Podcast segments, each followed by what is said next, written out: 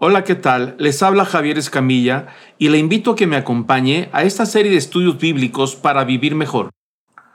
Este curso es acerca de las doctrinas básicas para la salvación. De acuerdo, vamos a continuar con la última parte, que es la cuarta parte sobre el segundo tema de doctrinas básicas. Es el tema de la divinidad. Nos hemos ido en cuatro sesiones porque creo que valió la pena profundizar un poquito. Esta es la última parte y está, vamos a tocar el tema de los nombres de Dios.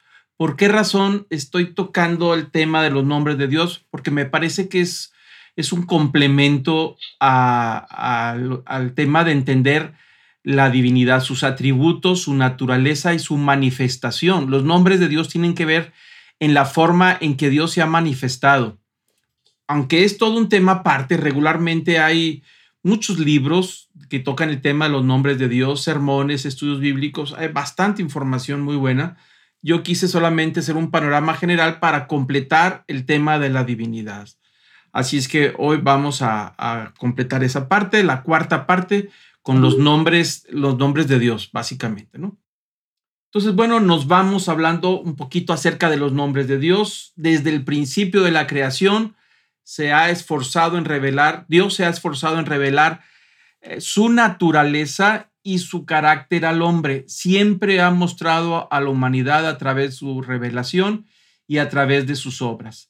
En la Biblia encontramos indicaciones, nombres o atributos suyos que nos ayudan a entender cómo es Dios y cómo desea obrar en nuestras vidas. Así es que lo que vamos a ver tiene que ver con su revelación, los, los atributos que ya estudiamos, pero también la obra, es decir, en la manera en que interviene Dios, es ahí donde nosotros, o, vamos a decir, el pueblo de Israel principalmente, le puso un nombre o un título. Cada vez que Dios interviene en la vida del pueblo de Israel o en la vida de alguien, eh, ahí esa experiencia van conociendo una parte nueva de Dios y lo identifican que esa intervención viene de Dios y le ponen ese nombre para identificar. Por eso los nombres de Dios, como lo hemos platicado, Dios no tiene nombre, ya hablamos algo sobre eso, porque es espíritu y no necesita eh, tener un título, un nombre, pero nosotros necesitamos identificar cuando Él interviene en nuestra vida, saber que eso que ha sucedido viene de parte de Él. Por eso aparecen estos nombres entre comillas que básicamente reflejan su obra sobre nosotros o sus atributos. De esa manera los vamos a estudiar para entender un poquito. Sin embargo, eh, hubo ocasiones en las que Dios, al hablar sobre sí mismo, enfatizó una de sus características en específico. Buscaba revelar algo especial sobre su persona que traería confianza y paz. Vemos un ejemplo de esto cuando Dios confirmó su promesa a Dios en Éxodo 6, Dios mencionó que cuando él, se, cuando él se apareció a Abraham, a Isaac y a Jacob, se le presentó como el Dios Todopoderoso, el Chadai. Y ahí vemos ese pasaje de Éxodo capítulo 6. Recordemos que en ese momento Moisés no conoce a Dios, ha oído hablar de Dios y el pueblo que vive en Egipto como esclavo sabe de las promesas de Dios que le hizo a su padre Abraham, a Isaac y a Jacob. Pero fuera de ahí no saben mucho de él, como lo que nosotros sabemos actualmente. Realmente saben muy poco. Estamos hablando del, del, mero origen, desde el principio. Y cuando Dios se le presenta a Moisés, se identifica primeramente Dios como el Dios de Abraham, Isaac y de Jacob, para que Moisés identifique quién es el que le está llamando quién es el que se le ha manifestado y quién es el que le va a dar toda una tarea, todo un, ministerio. Y, lo, y Dios identifica primeramente como el Dios de Abraham, Isaac y de Jacob. Y luego agrega ahí como el Dios todopoderoso, que es básicamente un hombre, y ahorita vamos a estudiarlo un poquito, ¿no?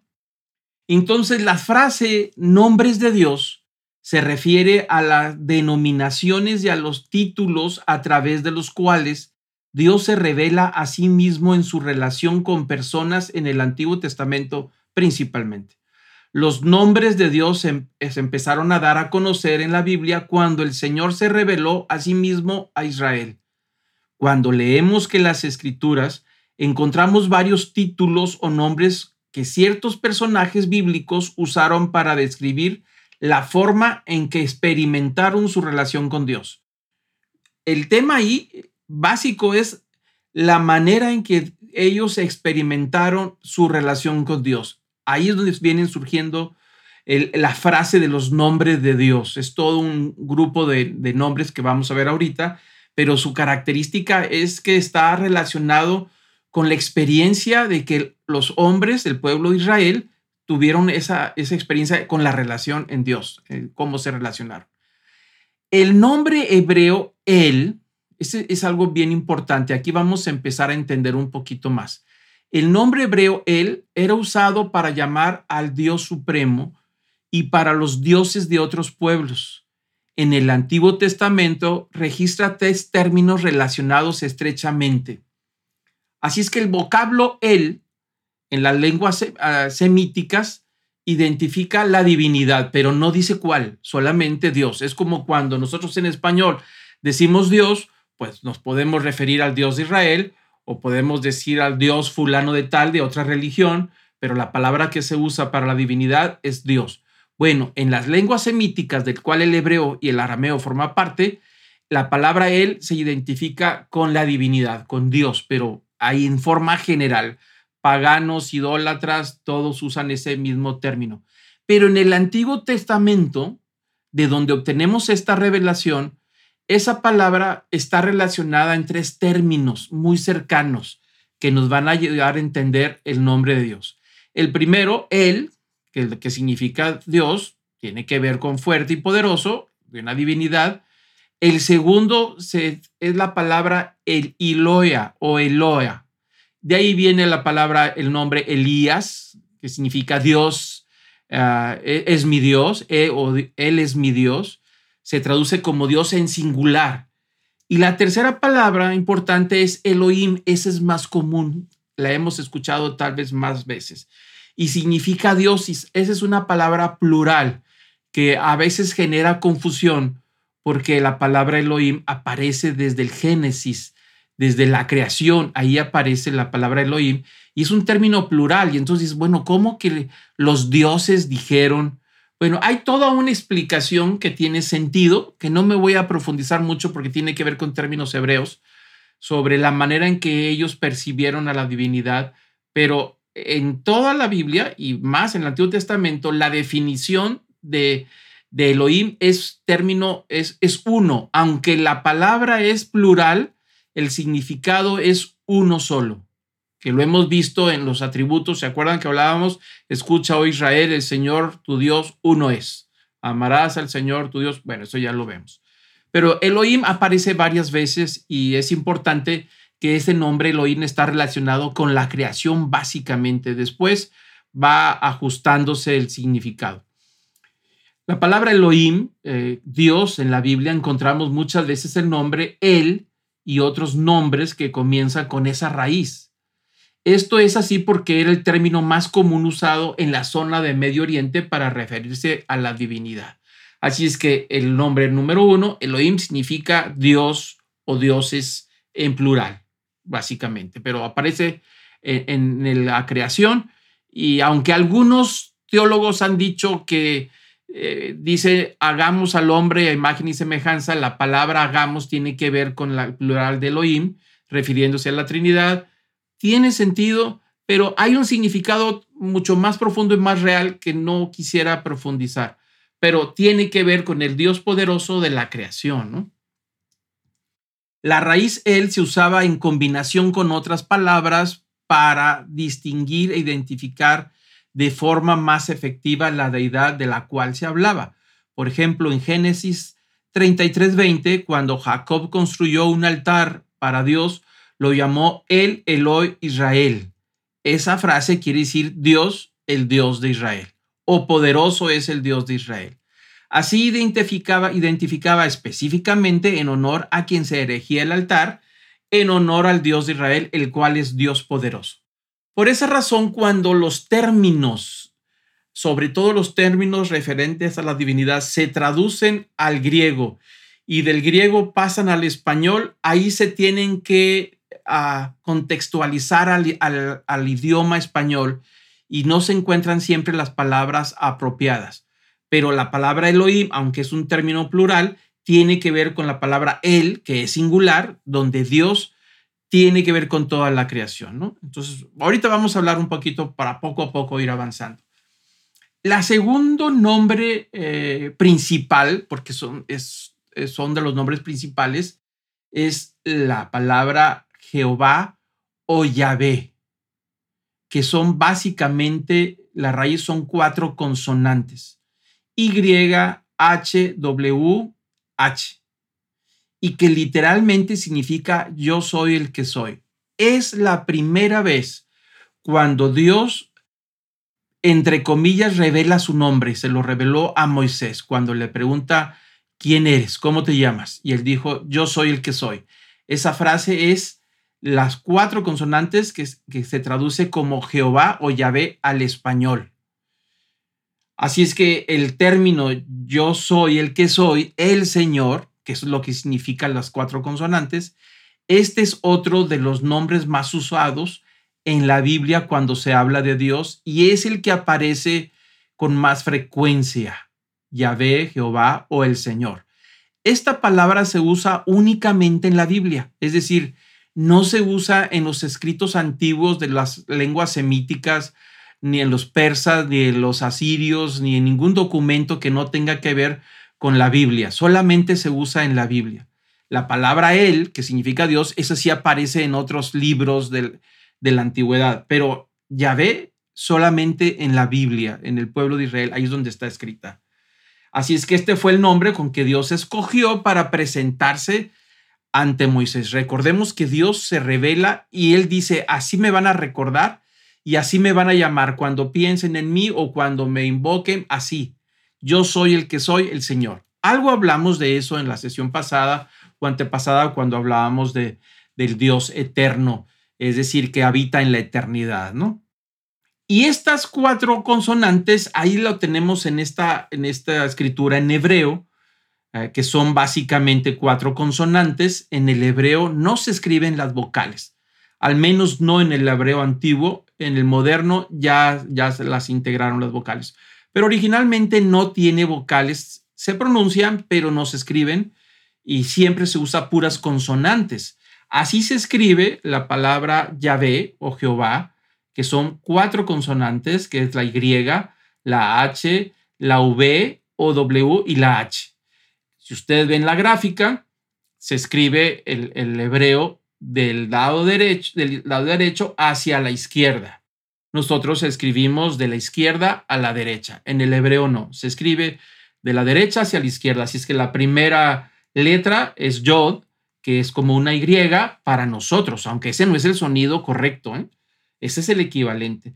La segunda letra es un Hei, que es como una H muda. La tercera es Vav, que es una V, lo, a veces lo ponen como W. Y la última es otra H muda. A veces las cuatro consonantes se forma la palabra que Dios le dijo a, Moisés, yo soy el que soy, el Señor. Así le dirás al faraón y a los hijos de Israel que yo soy el que soy, te manda. Y así me recordarán por las generaciones, yo soy el que soy, tu Dios, tu Señor. Así es que pongan atención en esas cuatro consonantes porque voy a tocar un poquito el tema un poquito más profundo. Lo voy a hacer, espero no se me vayan a confundir, pero lo voy a hacer porque tal vez a algunos de ustedes les va a interesar este pequeño tema que voy a abrir como un paréntesis y pueden profundizar un poquito más. Si el resto no le interesa o se confunde un poquito, lo hagan de cuenta que no lo dije y luego seguiremos con los nombres. Este es un pequeño paréntesis que voy a hacer para aclarar algo importante. Ahí tenemos ya eh, otra vez el tetragramatón, así se llama, el tetragramatón, estas cuatro consonantes, con sus palabras, con sus letras latinas, su corresponsal latina. Si lo ve de derecha a izquierda es H, perdón, es YHWH, que al invertirlo, como lo escribimos nosotros en, las palabras latinas, pues es Yahvé o Jehová. Y ahí es donde vamos a entrar al tema, ¿no? No sabemos exactamente la pronunciación de este cuatro consonante, no la conocemos. Su pronunciación exacta no sabemos porque generaba muchísimo respeto y se mantuvo sin vocales por muchos siglos. Los hebreos consideraban el nombre de Dios demasiado sagrado para decirlo y pronunciarlo. Pero Yahvé implica que Dios es un Dios presente, atento a lo que sucede. La primera vez que encontramos el nombre en la Biblia es en el segundo capítulo de, Génesis. Aquí el tema importante es que el nombre de Dios es tan sagrado, es tan puro, que es impronunciable. Los sacerdotes, los sumos sacerdotes del pueblo de Israel, cuando ellos están leyendo las escrituras en sus estudios, eh, llegan a un pasaje donde está el nombre de Dios, estas cuatro consonantes, ellos pronuncian otra palabra pero no van a pronunciar su nombre. ¿Por qué razón?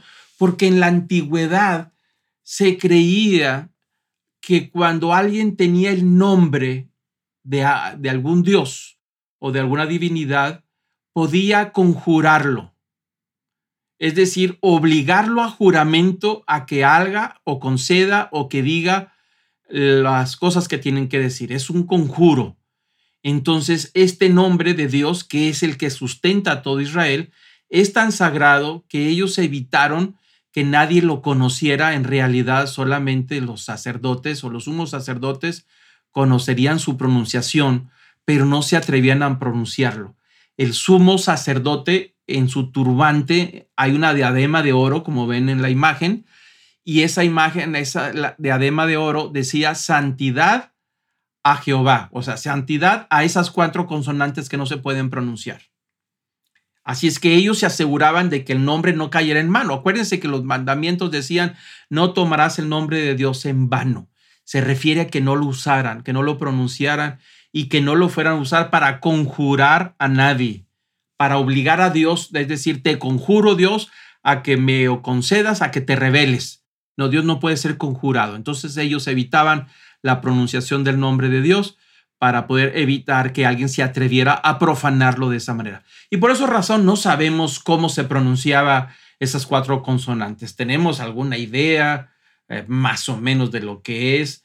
La palabra ah, que se traduce al español es, es, o en inglés o Jehová en español. En las versiones de las Biblias católicas se escribe Yahvé. En la versión de la Biblia Reina Valera se escribe Jehová. Solamente en las versiones evangélicas, la Reina Valera es la única que lo escribe con la palabra Jehová. El resto de las Biblias en español no escriben la palabra Jehová.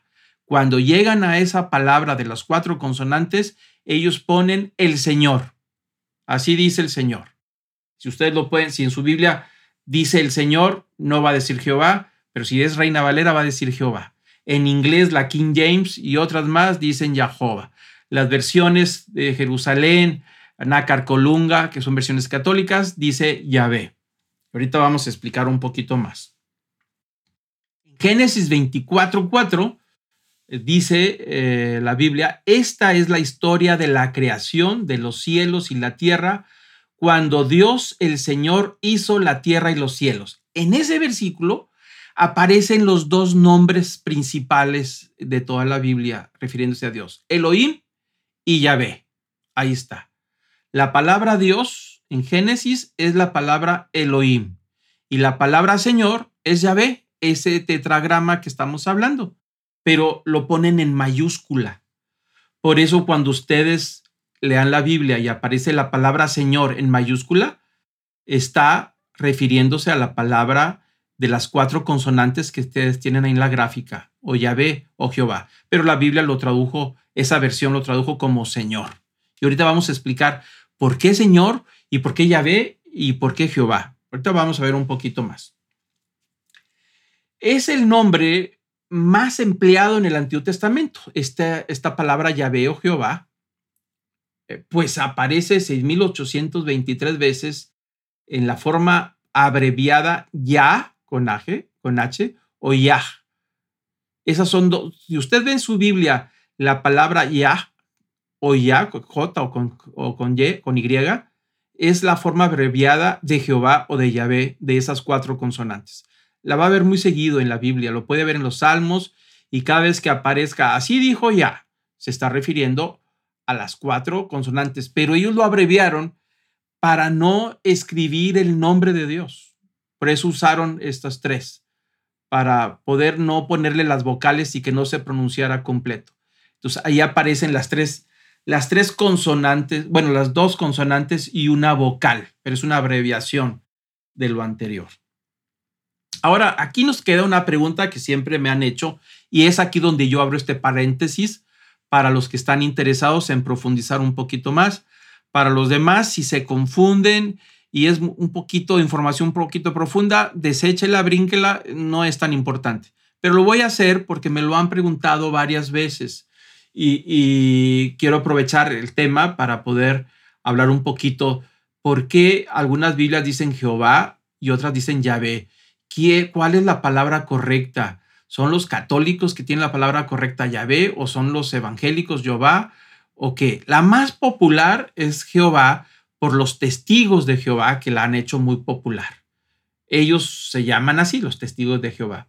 Pero ¿es correcta la palabra Jehová? ¿Es correcta la palabra Yahvé? Vamos a profundizar un poquito para, para entender qué fue lo que pasó. Número uno, ahí tenemos el tetragramatón con las palabras Y, H, W, H, están invertidas y eso se traduce como yo soy el que soy. Después, los mismos ah, judíos, los mismos sacerdotes, cuando ya estaban leyendo el Antiguo Testamento y llegaba la palabra del tetragramatón, ya ve, para no pronunciarla, ellos ponían o sustituían automáticamente en su lugar la palabra Adonai, que tienen ahí en hebreo. Ahí está la palabra Adonai y las vocales E o A están en rojo, pero ahí dice Adonai. ¿Qué significa literalmente eh, mi Señor. Entonces ellos leen la escritura, llegan al tetragramatón, el nombre de Dios, no lo quieren pronunciar y automáticamente ellos dicen Adonai. Aunque esté escrito Yahvé, ellos dicen Adonai. Y así ya se habían acostumbrado, ¿no? Otra forma eh, de hacerlo era eh, la palabra, permítanme aquí un segundo. Bueno, voy a, no me quería adelantar, pero vamos a hacerlo para entenderlo mejor. Ok. Si nosotros sumamos el tetragramatón, las cuatro consonantes, y le agregamos las tres vocales de la palabra Adonai que ellos usaban, resulta la palabra Jehová. ¿Por qué? Porque la, la letra Yod, que es la primera comita, esa, esa comita que está al principio del, del tetragramatón. Este es una consonante que se llama yod, que en la traducción al español no hay. Lo que más se le parece es una Y que también viene del griego y la palabra J. Entonces no tenemos un equivalente. Si ustedes se han fijado, a veces hay personas que se llaman Jonathan y lo escriben con J, pero lo pronuncian con Y. O Joana, lo escriben con J, pero lo escriben con Y. Es por esa razón, porque la, la letra Yod no tenemos un equivalente. Entonces ahí es donde empieza, pues no la confusión, pero dos caminos distintos. Entonces al tetragramatón que, que tenemos, los que pronuncian Adonai le agregan las vocales a la palabra, al tetragramatón, y resulta en forma automática la palabra Jehová o Jehová. Al sumarle las tres vocales E, O y A, le sumas a las consonantes y eso es lo que resulta. ¿De dónde salieron las vocales? Bueno, por siglos el hebreo no tiene vocales, se pronuncian pero no se escriben.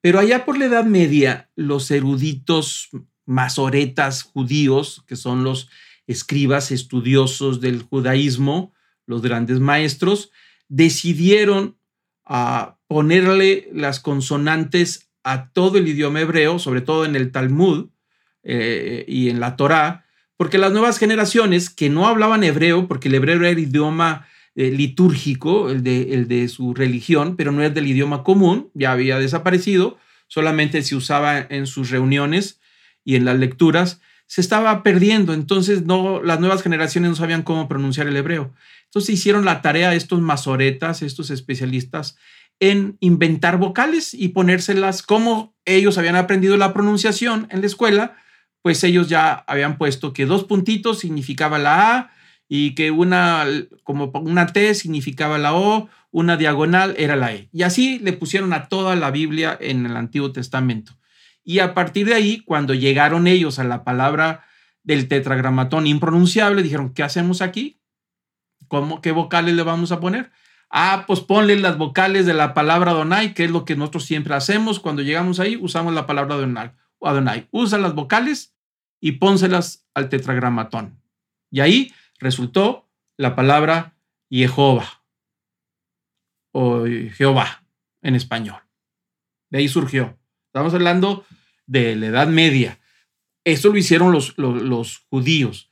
Cuando se traduce la Biblia por primera vez al inglés y por primera vez al español allá en la época de la Reforma, los traductores, Casiodoro de Reina, Cipriano de Valera, en español, ellos deciden usar el documento que estos masoretas habían usado para agregarle las vocales. Y desde ahí usan ese documento en hebreo para traducirlo al español. Y ya venía con las vocales y entonces ellos lo traducen como Jehová. Por eso la Reina Valera siempre va a decir Jehová.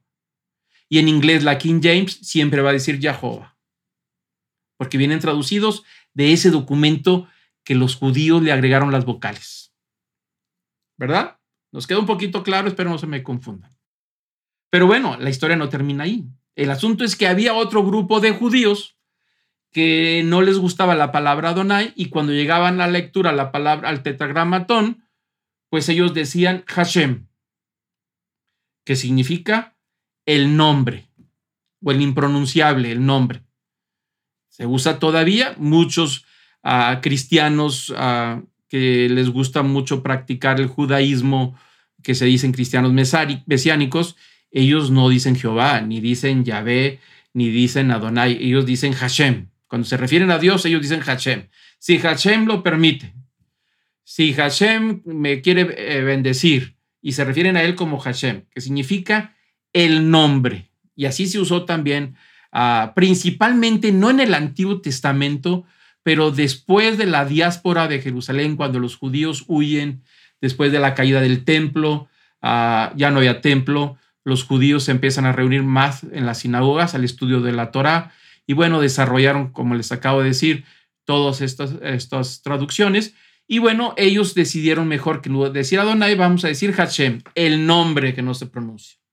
Y esa es otra forma de sustituir al momento de leer la palabra, eh, el tetragramatón. Entonces, Hashem se lo sumas al tetragramatón que ya tenemos, le sumas las vocales y te resulta la palabra Yahvé. Entonces, las vocales que vienen de la palabra Haché sumado al tetragramatón nos resulta la palabra Yahvé. Las vocales de la palabra Donai sumados al tetragramatón nos resulta la palabra Jehová. Y como las Biblias católicas no vienen traducidas del griego directamente, no al menos a la Jerusalén, eh, la nácar colunga y sobre todo la vulgata latina, que era la que más dominaba ah, en la Edad Media y, los siglos posteriores, pues entonces ellos no usaron el documento que usaron los protestantes para traducir la Biblia. Ellos quisieron usar el documento más antiguo, que ellos decían que era el más original. Y ahí usaron la palabra Hashem, los, de los judíos, y dijeron, no, le vamos a poner las vocales, y resultó Yahvé. Hasta la fecha tenemos Yahvé y Jehová, de ahí vienen. ¿Cuál de las dos es la correcta? Ninguna. Porque la verdadera pronunciación nadie la conoce. Hasta la fecha nadie la conoce, ni los judíos, ni los ah, rabinos, ni los grandes maestros de la antigüedad no la conocen porque se perdió la pronunciación, como no, no se escribía con vocales, y decidieron uh, más de mil años o mil años antes de Cristo decidieron no pronunciarlo, entonces nunca se pronunció, entonces no se heredó la pronunciación a nadie, no se heredaba, y como no se escribía con vocales, pues quedó en el olvido realmente cuál sería el verdadero sonido. Pero se cree hasta ahorita que la palabra más cercana a la pronunciación de ese tetragramatón es la palabra Yahvé, no Jehová. Yahvé es la palabra más cercana a la pronunciación. Es dudosa, sí, pero es lo que más se puede acercar. La palabra Jehová está muy alejada de lo que podría pronunciarse el tetragramatón, para tener nosotros una idea. Pero a nosotros realmente no nos importa, porque ninguno de los dos son válidos, pero es el que más se acerca y eso no tiene nada que ver. Entonces yo les, les hice esta gráfica para, se las voy a mandar a algunos o lo voy a poner en el grupo para los que deseen profundizar un poquito a entender ese tema. Espero no se me hayan confundido con este paréntesis. Bueno, regresamos al tema de los nombres eh, de, de Dios. El nombre Él, que es el término en hebreo para definir la divinidad, siempre que se acompaña de algún adjetivo, destaca un aspecto o virtud de Dios. O sea, se va a combinar la palabra Él con una virtud o una manifestación de Dios. Y ahí es donde se van formando los nombres. En la Biblia encontramos otros nombres que nos revelan características especiales de Dios. Cada nombre nos muestra algo sobre su naturaleza, algo sobre, ah, sobre la manera en que nos ayuda a acercarnos más a Él y a confiar más en Él. Y, vemos, vamos a ver algunos ah, de ellos. No son los atributos, aunque unos de estos nombres pueden ser básicamente los atributos, no necesariamente, pero reflejan mucho los atributos que hemos estado estudiando. El número uno, vamos a ir por orden de aparición.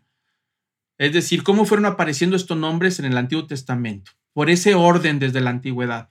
El más antiguo que se conoce es el nombre de El Elión, que significa literalmente el Altísimo, Ser Supremo, el Dios Altísimo. No hay ni habrá jamás ningún Dios ni ningún hombre por encima de nuestro Dios. Él es el Altísimo, Él reina sobre todo y tiene todo control. Es de los primeritos que fueron apareciendo. Y lo vemos en Génesis 14, versículo 18, en la vida de Abraham. En la vida de Abraham se aparecen los primeros nombres. Acordemos que Abraham fue llamado por Dios que saliera de Ur de los Caldeos y le dijo, vete a la tierra que yo te voy a mostrar y te la va a entregar a ti, a tus descendientes.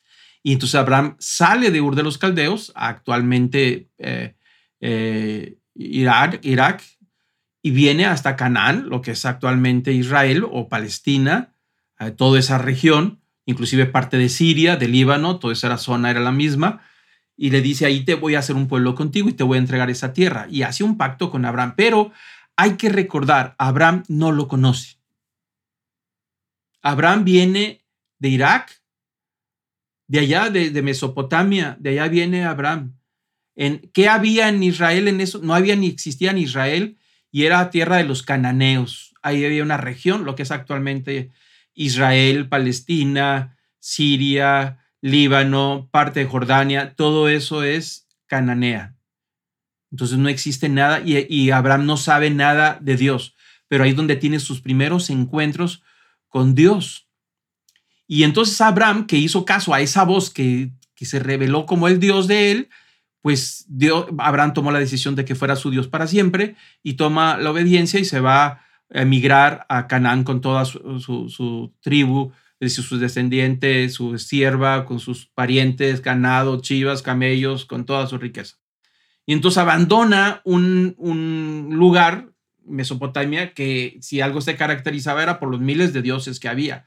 Abraham eh, vivió en un ambiente de miles de dioses, inclusive hay tradiciones judías que dicen que Abraham era fabricante de ídolos allá en Mesopotamia. Pero él le dice, deja todo, deja todas esas cosas, dice Dios, y vente a una tierra que yo te voy a mostrar y va a ser tuya, vamos a hacer un pacto tú y yo. Bueno, cuando llega a esa tierra tuvo problemas ah, con unos, unas tribus que estaban ahí y entró en guerra con ellos porque los querían despojar. Eh, y bueno, Dios le permitió ganar esa batalla con las tribus vecinas y se quedó ahí en, en Canaán. Y aparece este versículo de Abraham Ah, donde tiene un encuentro con un sacerdote, un, sacerdote del rey de Salem. No sabemos si de ahí viene la palabra Jerusalén, que significa eh, ciudad de paz. Este Melquisedec, la, raíz de Melquisedec significa, mm, viene de la palabra rey y Sadoc, que es sacerdote, era un rey sacerdote de un lugar que se llamaba Salem.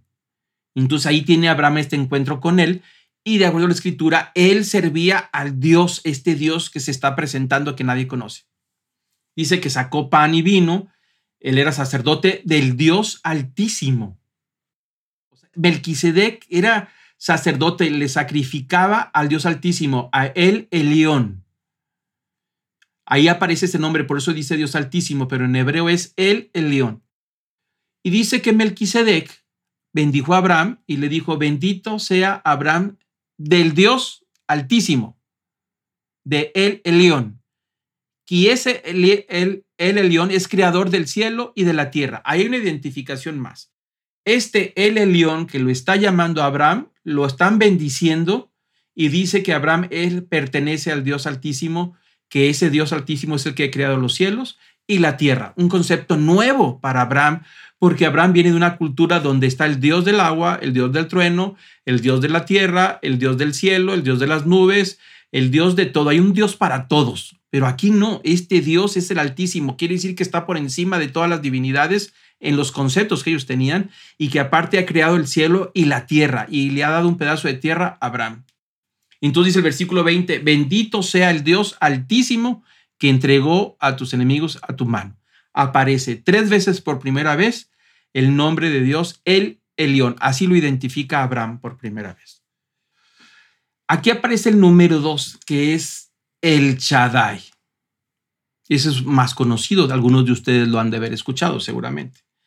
Literalmente significa Dios todopoderoso y omnipotente y aparece en el Antiguo Testamento 48 veces. Por primera vez se pronuncia y, ah, con Abraham una vez más. Este término, el nombre de Dios, el Chadai, es un término que habla de Dios como el que tiene toda la fuerza, todo el poder. Él es el único invencible en quien encontramos todo el cuidado y toda la protección que necesitamos es decir, el omnipotente, un atributo de Dios. Pero se presenta, él, el león, ese Dios que lo vamos ahorita, se presenta ante Abraham, le dice, yo soy el Shaddai, el Dios todopoderoso y omnipotente.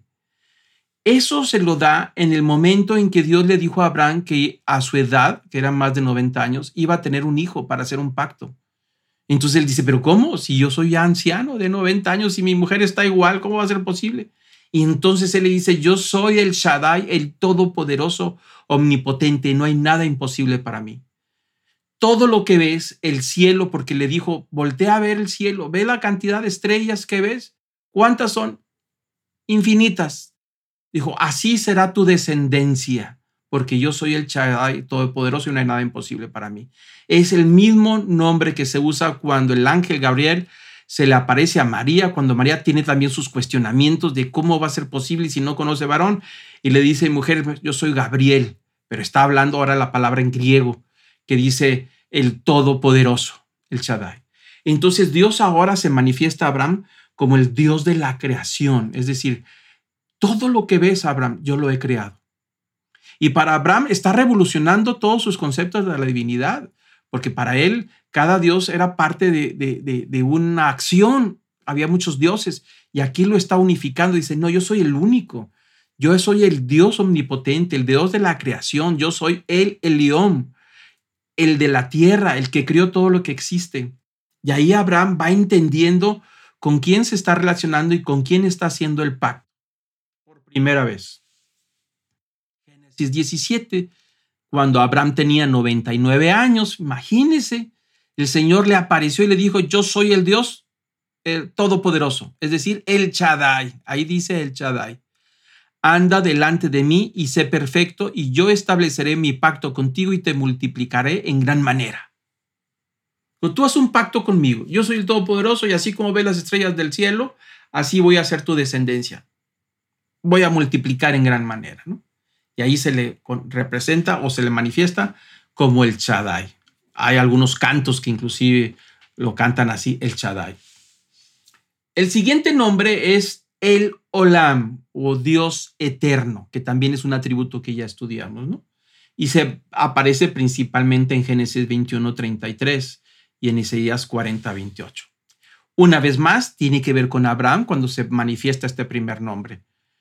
Dice que Abraham plantó un tamarisco en Beersheba y ahí invocó el nombre de Dios, el Dios eterno, y peregrinó a Abraham en la tierra de los filisteos por muchos días. Es cuando Abraham hizo un arreglo con uno de los tribus vecinas que le dejara andar en su territorio, porque ellos eran nómadas, Abraham era nómada, eran tribus nómadas, y entonces llega a un acuerdo, y entonces siembra un tamarisco eh, en Beersheba, y ahí él hace un sacrificio, invoca el nombre del Señor y dice al Dios eterno, el Olam. En hebreo la palabra Olam se usa para el universo, la eternidad, ah, y se usa mucho, inclusive como les acabo de decir, a muchos cristianos mesiánicos, cuando se refieren al nombre de Dios, dicen Hashem o el eterno, uno de los dos. No dicen Jehová, ni dicen Yahvé, le dicen o el, el nombre o el Eterno. Eh, si el Eterno me permite ir a hacer negocios, si el Eterno quiere, si el Eterno y la gloria sea para el Eterno, se está refiriendo el Olam, el nombre de Dios, el Olam. Así lo identifican ellos. Es el nombre de Dios para ellos, es el Olam. No es Yahvé, no es Jehová, es el Eterno. Porque ellos dicen que es la expresión más pura para referirse a Dios porque no quieren pronunciar el tetragramatón. Estos cristianos mesiánicos dicen que el nombre de Dios es tan puro que ellos también no lo pronuncian ni Yahvé ni Jehová porque están ahí las cuatro consonantes sagradas.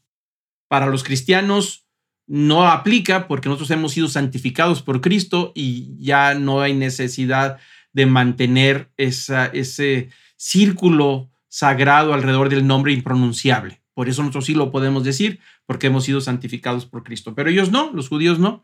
Así es que siguen usando el Olam, el, uh, el Hashem o cosas así, ¿no?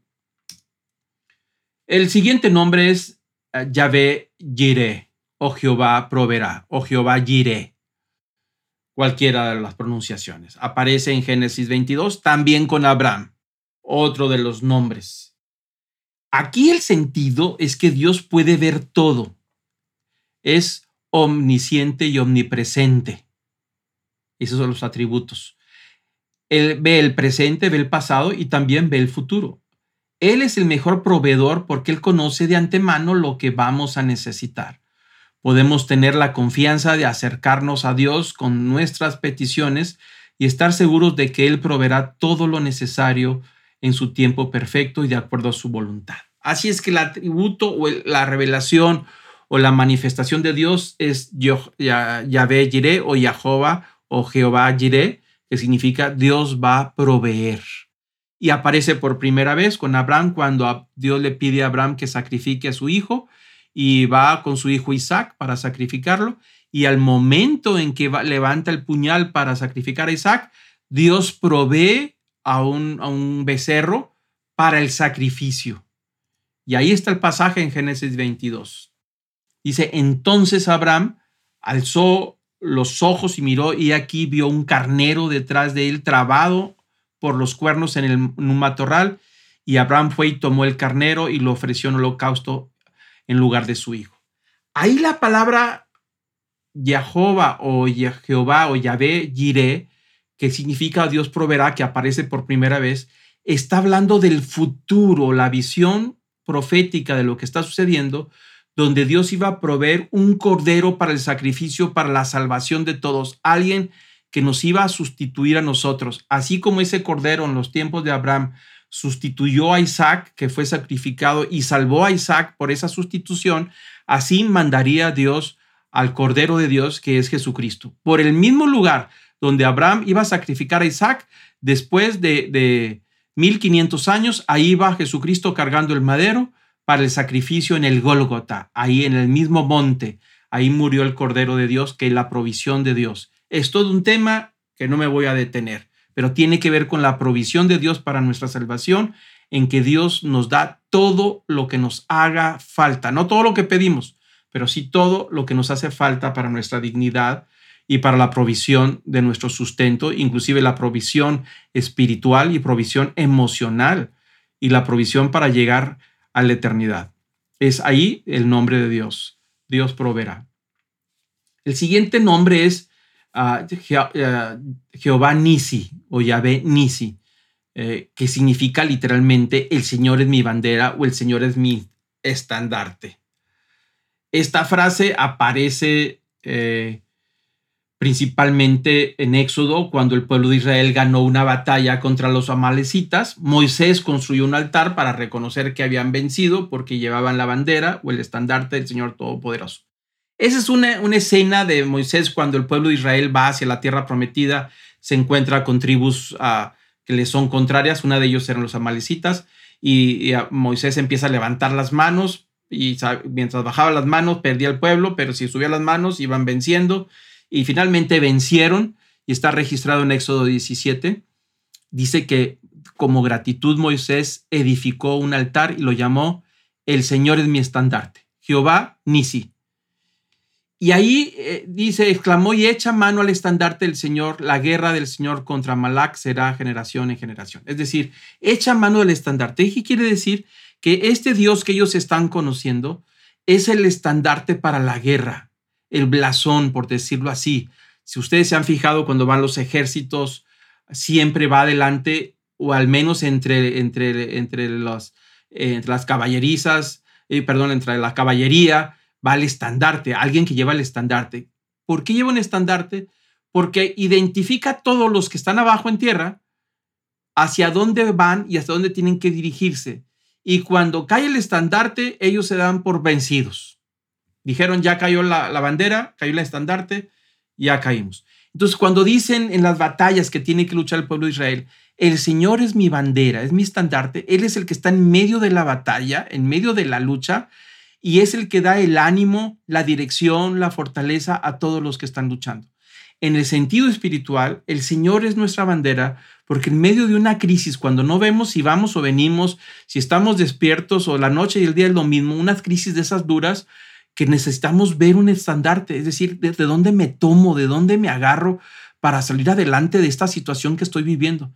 Tómate de mí, dice el Señor, yo soy tu estandarte, yo soy tu referencia para que no te pierdas en la lucha ensangrentada, en la oscuridad, entre los matorrales, entre el lodo, entre la muerte, entre las amenazas. Tómate de mí, yo soy tu estandarte. Mientras yo esté en medio de ti, la batalla, la victoria va a ser tuya. Eso es lo que está tratando de decir este nombre de Dios cuando invocamos el nombre del Señor. Señor, sé tú mi estandarte, sé tú mi bandera en esa lucha, que te pueda ver aunque no tenga ánimo, aunque ya no tenga fuerza, aunque estoy desfalleciendo, pero que vea la bandera del Señor. Es decir, que el Señor es mi bandera, el que me guía y el que me da la victoria, ¿no? a eso se refiere el nombre de Dios de Jehová Nisi o Yahvé Nisi. El siguiente es Jehová Sabaot o Yahvé Sabaot, que significa Jehová de los ejércitos o el Señor de los ejércitos. Algunas traducciones lo usan como el Señor Todopoderoso. Dios es el Señor de los ejércitos en el sentido más amplio. Él tiene todo el poder y gobierna todo sobre todos los ejércitos del cielo y de la tierra. Muy bien, ¿a qué se refiere esto?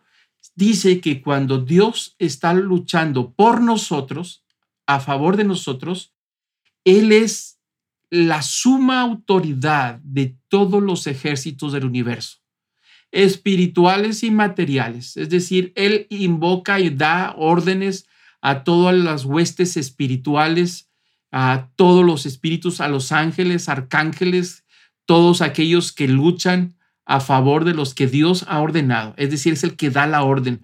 Por eso aparece como el Todopoderoso también en cuestión de batalla, en cuestión de potencia, en, cuestión de esfuerzo. ¿Cuánto es el, de qué tamaño es el ejército de Dios?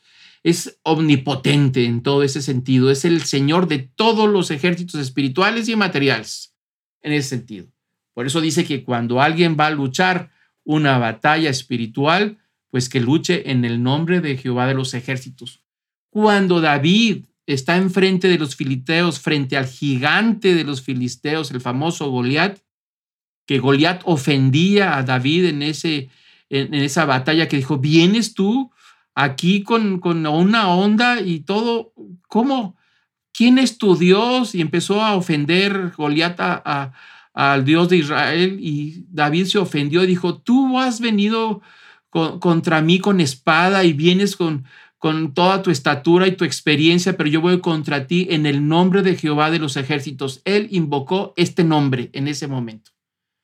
Yo soy chiquito, a lo mejor no aparento mucha amenaza, pero yo vengo en el nombre del Señor de los ejércitos a quien tú has ofendido. Y con una piedrita, una onda, mató a Goliat. Bueno, ahí se usó ese nombre. David lo usó el Jehová o Jehová Sabaoth o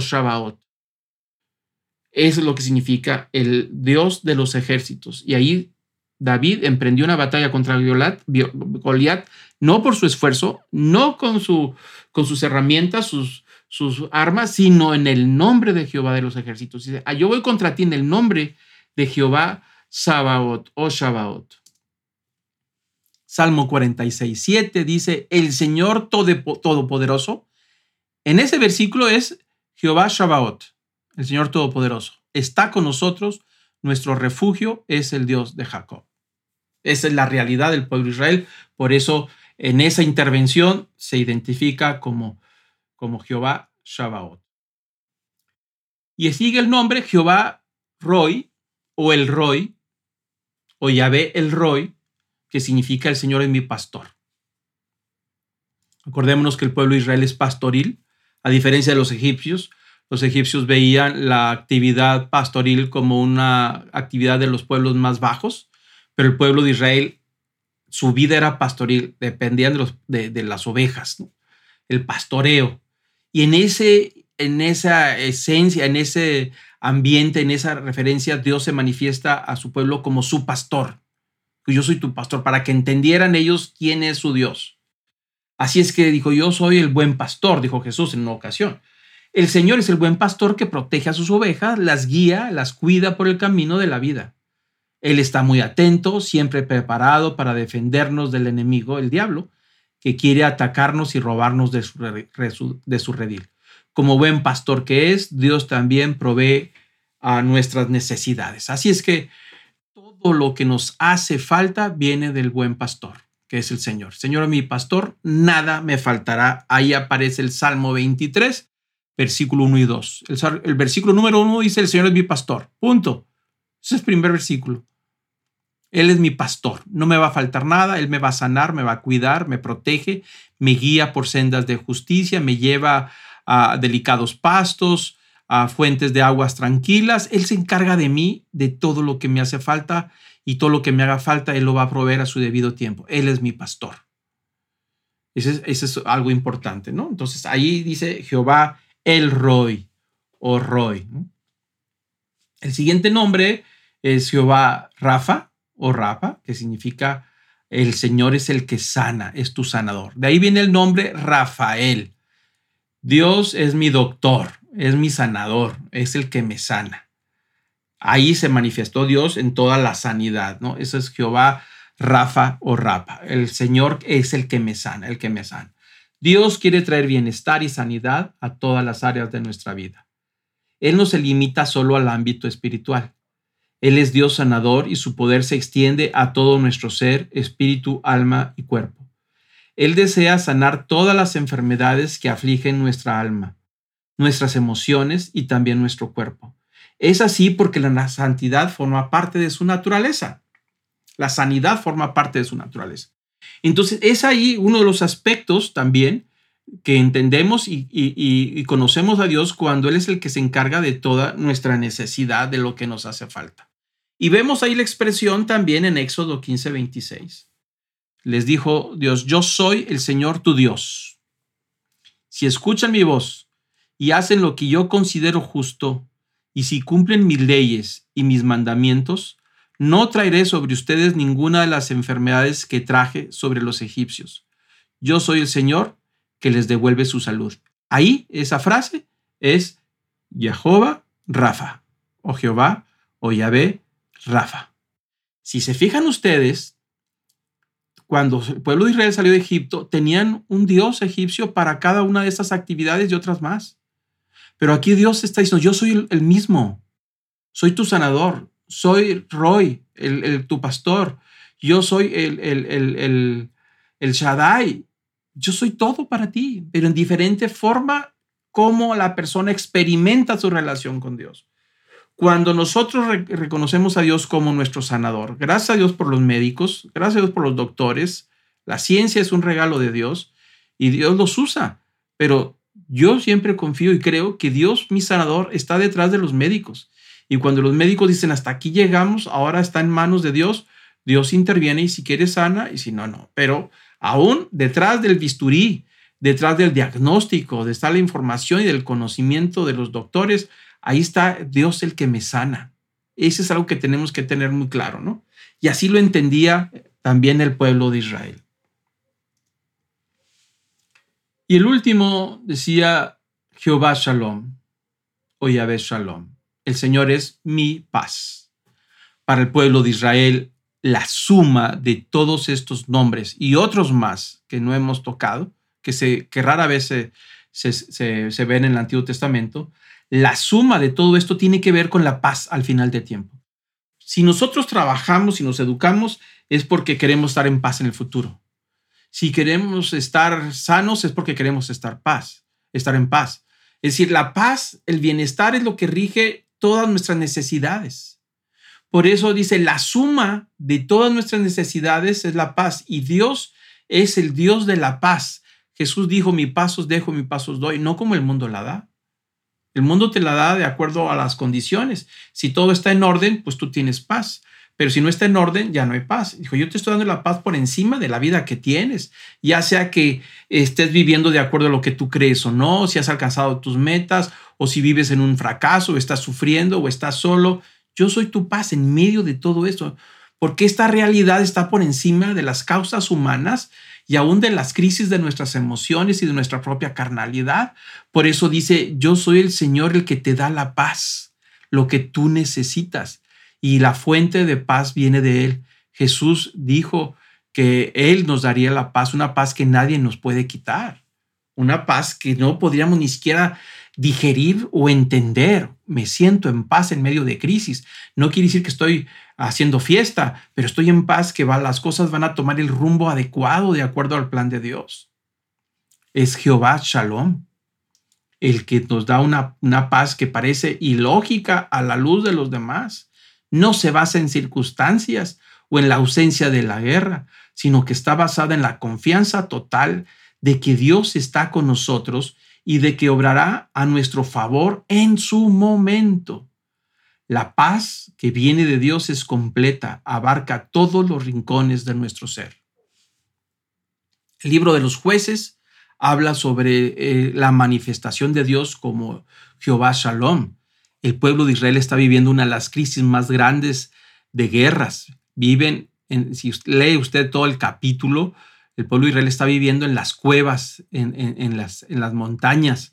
Huían, bajaban a los valles a sembrar el trigo y cuando veían que venían los amalecitas o los tribus vecinas, venían en camellos, arrasaban con todo, ellos huían hacia las montañas a esconderse y estos ladrones se quedaban con todo el trabajo de la cosecha, de, todo el trabajo de todo el año. Y así se empobrecía, dice el libro de los jueces. Así se empobrecía el, pueblo de Israel. Se habían convertido de un pueblo, del pueblo de Dios, en un pueblo temeroso de ermitaños, de, de, cavernícolas, porque vivían en cuevas, lo que dice juez 6.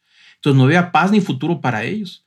Sin embargo, Dios se encarga de levantar a un hombre de entre ellos, que es Gedeón. Es toda una historia muy, muy interesante.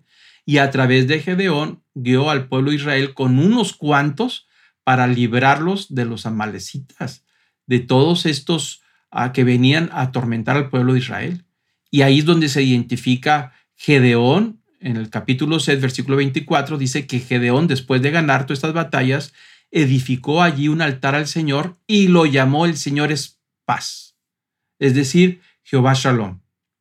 Él es mi paz, el cual permanece en Ofra de Abieser hasta hoy. Es decir, ese altar que construyó Gedeón para conmemorar y hacer un sacrificio de gratitud al Dios que les había dado la paz es, un altar que duró por siglos, por siglos, dice ahí, permanece hasta nuestros días. Pero Dios se manifestó. La paz y el bienestar que tú necesitas para vivir dignamente viene de mí. Todos sabemos, conforme nos vamos haciendo viejos, vamos creciendo, que lo que más nos interesa en la vida es la paz, el bienestar. Llega un punto en la vida que ya no nos interesa las cantidades de dinero, no nos interesa la fama, no nos interesa las posesiones, no nos interesa estar en paz y tener un buen nivel de bienestar.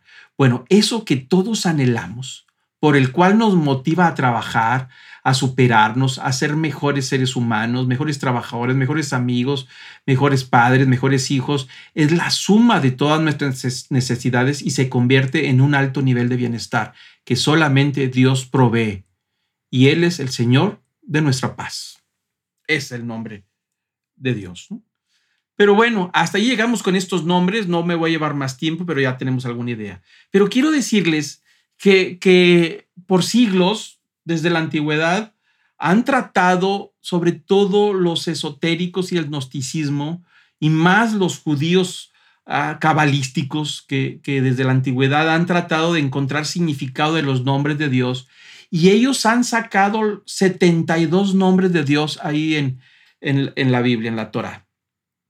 Y los cabalistas, que es todo un, esoterismo judío, y muchos de las religiones de la nueva era, ah, los místicos actualmente, los que estudian la, la, ciencia de los ángeles, angelología y las energías, toda esa revoltura que es toda una ensalada de la que debemos de hablar después.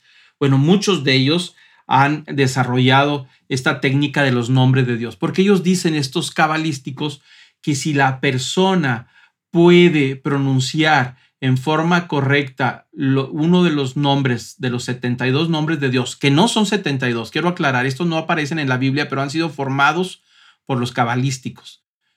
No, no sabemos cuántos nombres hay, puede poner el nombre que quiera, pero no existe nombre de Dios, como lo hemos aclarado, solamente vimos la experiencia de los hombres que tuvieron en su relación con Dios, le pusieron un nombre para identificarlo.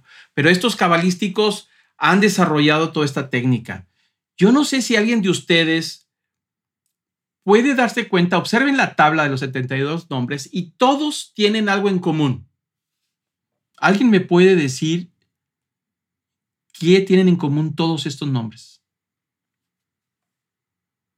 Obsérvenlos. O si no me lo dicen ahorita, se los dejo de tarea. Todos los 72 nombres tienen algo en común que es igual en todos. Si alguien sabe, levante la mano. Yo no los veo a todos, pero si Sergio los ve, ahí abra el micrófono y me dice qué es lo que ve. Una figura que parece un 7. No, no, no lo es. Gracias. Va a ver. Pastor. ¿Cuál? La hey. Tampoco es eso. ¿Alguien más?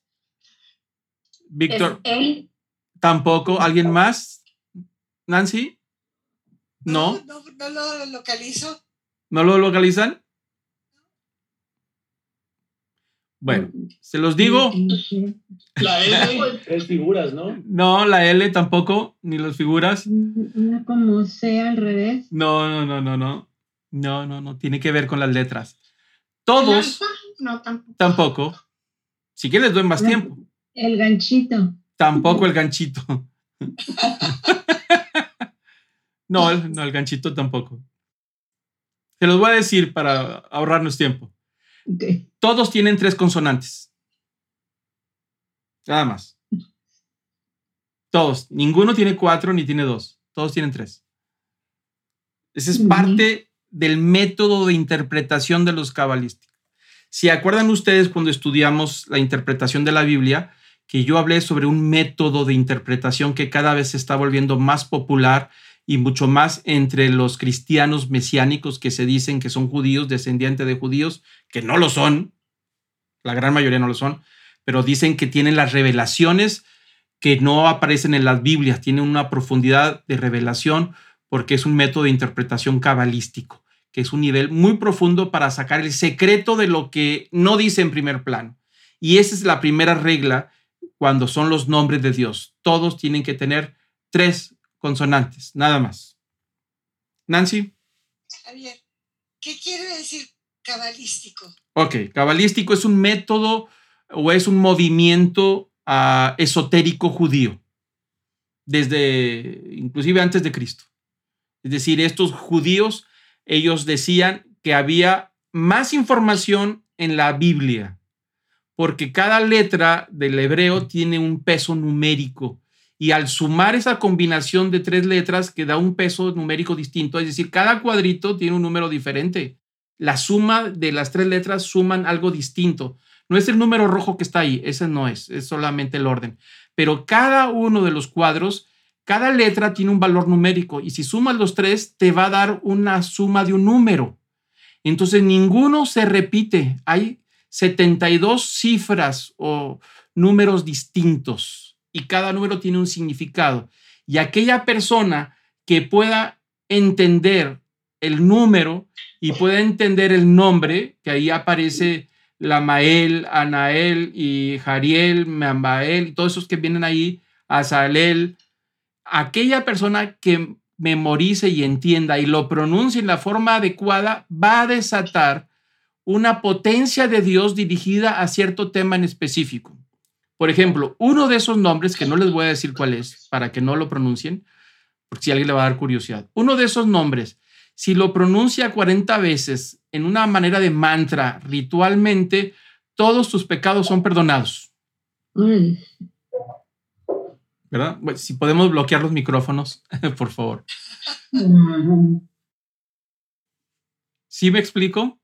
Cada cuadro es la suma de tres consonantes que suman un número y que desactivan o detonan una parte de la divinidad de Dios. Se llaman conjuros, por eso le llaman conjuros porque obligan a la divinidad a que dé de su poder a beneficio de la persona o a quien ellos lo dirijan.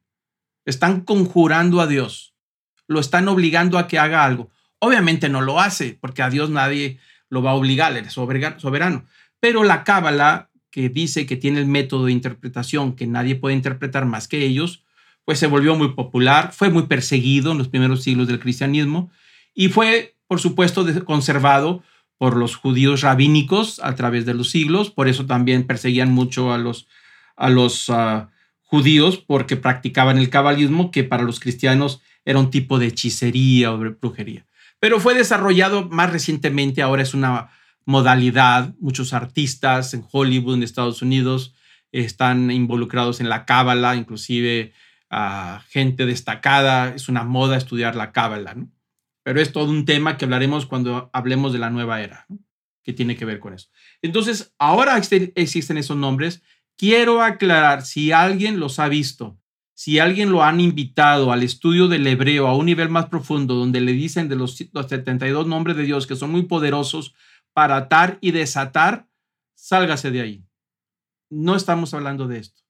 Los nombres de Dios que hablamos solamente pertenecen en el Antiguo Testamento y tienen que ver con una manifestación de la experiencia de alguien en su relación con Dios, nada más.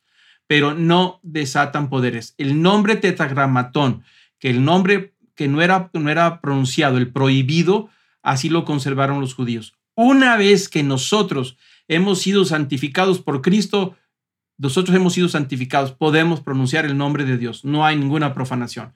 Pero por supuesto, porque es el nombre de Dios o porque nos hablamos de Dios, no podemos usarlo para la buena suerte, para hacer conjuros, no lo podemos usar eh, para hacer promesas, te juro por Dios que te voy a cumplir. No, ese es profanar el nombre de Dios.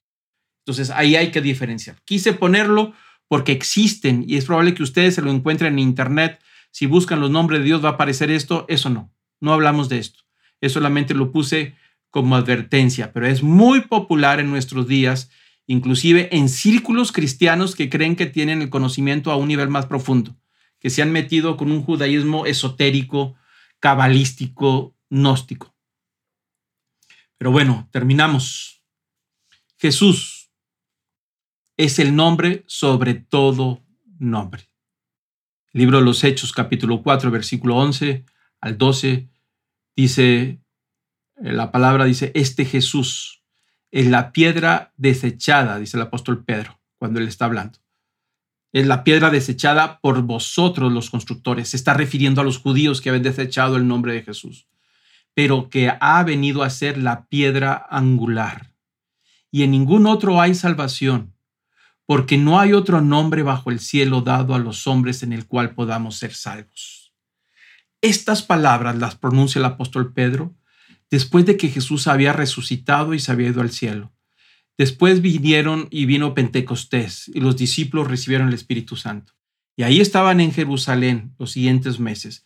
Y estos hombres iban al templo a la oración y se encontraron un paralítico que tenía añales que lo llevaban ahí a sentar a las, a las gradas, a las escaleras para que pidiera limosna.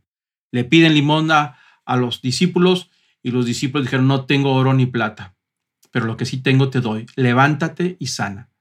Y en ese momento el paralítico levantó su lecho y anduvo, caminó y se fue caminando por primera vez en su vida después de décadas y entonces lo ven los, los rabinos, los, los escribas, los fariseos, se escandalizan porque dijeron, ¿cómo que estás caminando? Dijo, sí, sí, sí, estoy caminando. ¿Y cómo fue? Pues estos discípulos me sanaron en el nombre de Jesús. ¿Cómo que en el nombre de Jesús? Vuelve a aparecer el tema del nombre de Jesús. Si se supone que ya murió, sí, pero ellos me sanaron en el nombre de Jesús. Mandan traer los discípulos, los llevan a juicio y les prohíben, dice, les prohibimos que anden predicando en el nombre de Jesús. Ellos querían borrar el nombre de Jesús. Y Pedro dijo, este Jesús que ustedes no quieren es la piedra que ustedes desecharon, los constructores.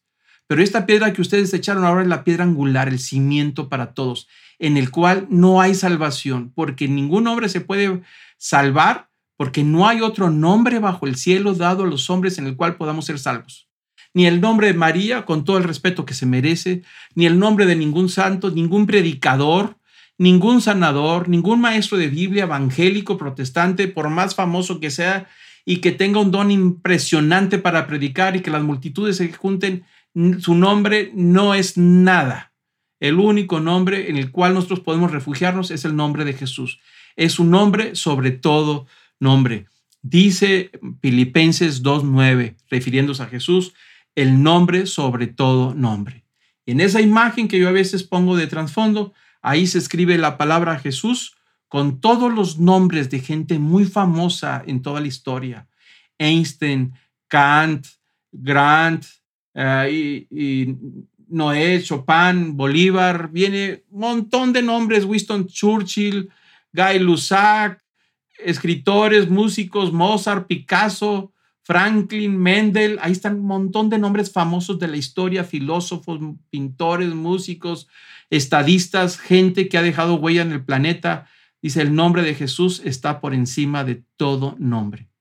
Nosotros no tenemos ningún recurso en esta tierra para poder alcanzar la salvación, solamente el, nombre de Jesús. Ninguna denominación, ni católica, ni evangélica, ni protestante puede salvarnos. Ninguna iglesia nos podrá salvar. Ningún grupo de estudio bíblico, nadie, el único que ha provisto la salvación, el único nombre que nos podamos refugiar, es el nombre de Jesús de Nazaret, a quien Dios ha puesto por encima de todos, para que cuando se pronuncie su nombre, todos los que están en el cielo, en la tierra y abajo de la tierra, doblen su rodilla al escuchar el nombre de Jesús y que confiesen que Jesús es Señor y Dios por los siglos de los siglos. No hay nadie más. Para nosotros, ese es nuestro centro el nombre de Jesús. Yo voy a pedir ahora que inclinemos nuestro rostro y cerremos nuestros ojos para dar gracias a Dios ah, por este nombre de Jesús.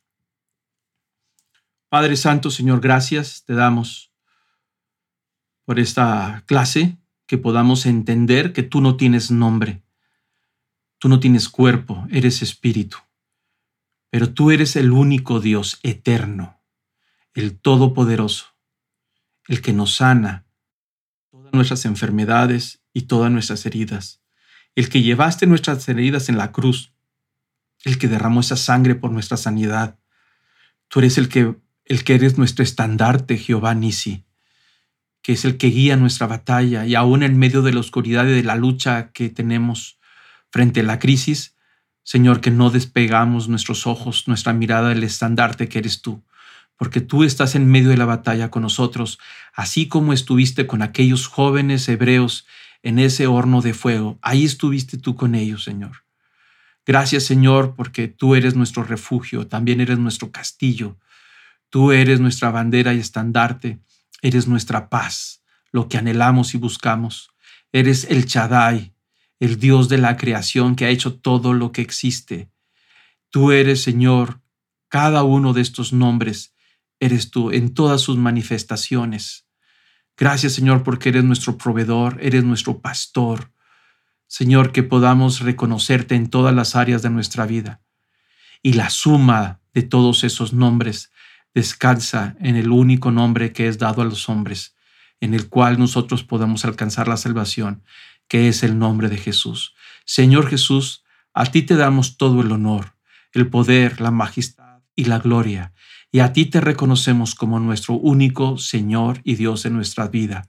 Te necesitamos, nos inclinamos ante ti. A ti vamos a entregar nuestras coronas, nuestros méritos son tuyos. Nuestro esfuerzo es tuyo porque tú nos das la fuerza para trabajar. Los logros que hemos encontrado en esta tierra y que hemos logrado es gracias a la inteligencia que nos has dado, gracias a la vida y a la fuerza, las oportunidades que has puesto en el camino, las posiciones que tenemos de eminencia. Cualquier situación es porque tú generaste las oportunidades y nos guiaste y nos formaste y nos llevaste al éxito.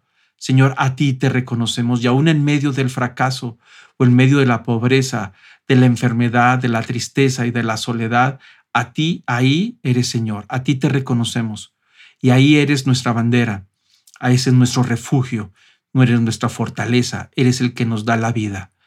A ti nos sometemos, al único Dios verdadero por los siglos de los siglos. Amén.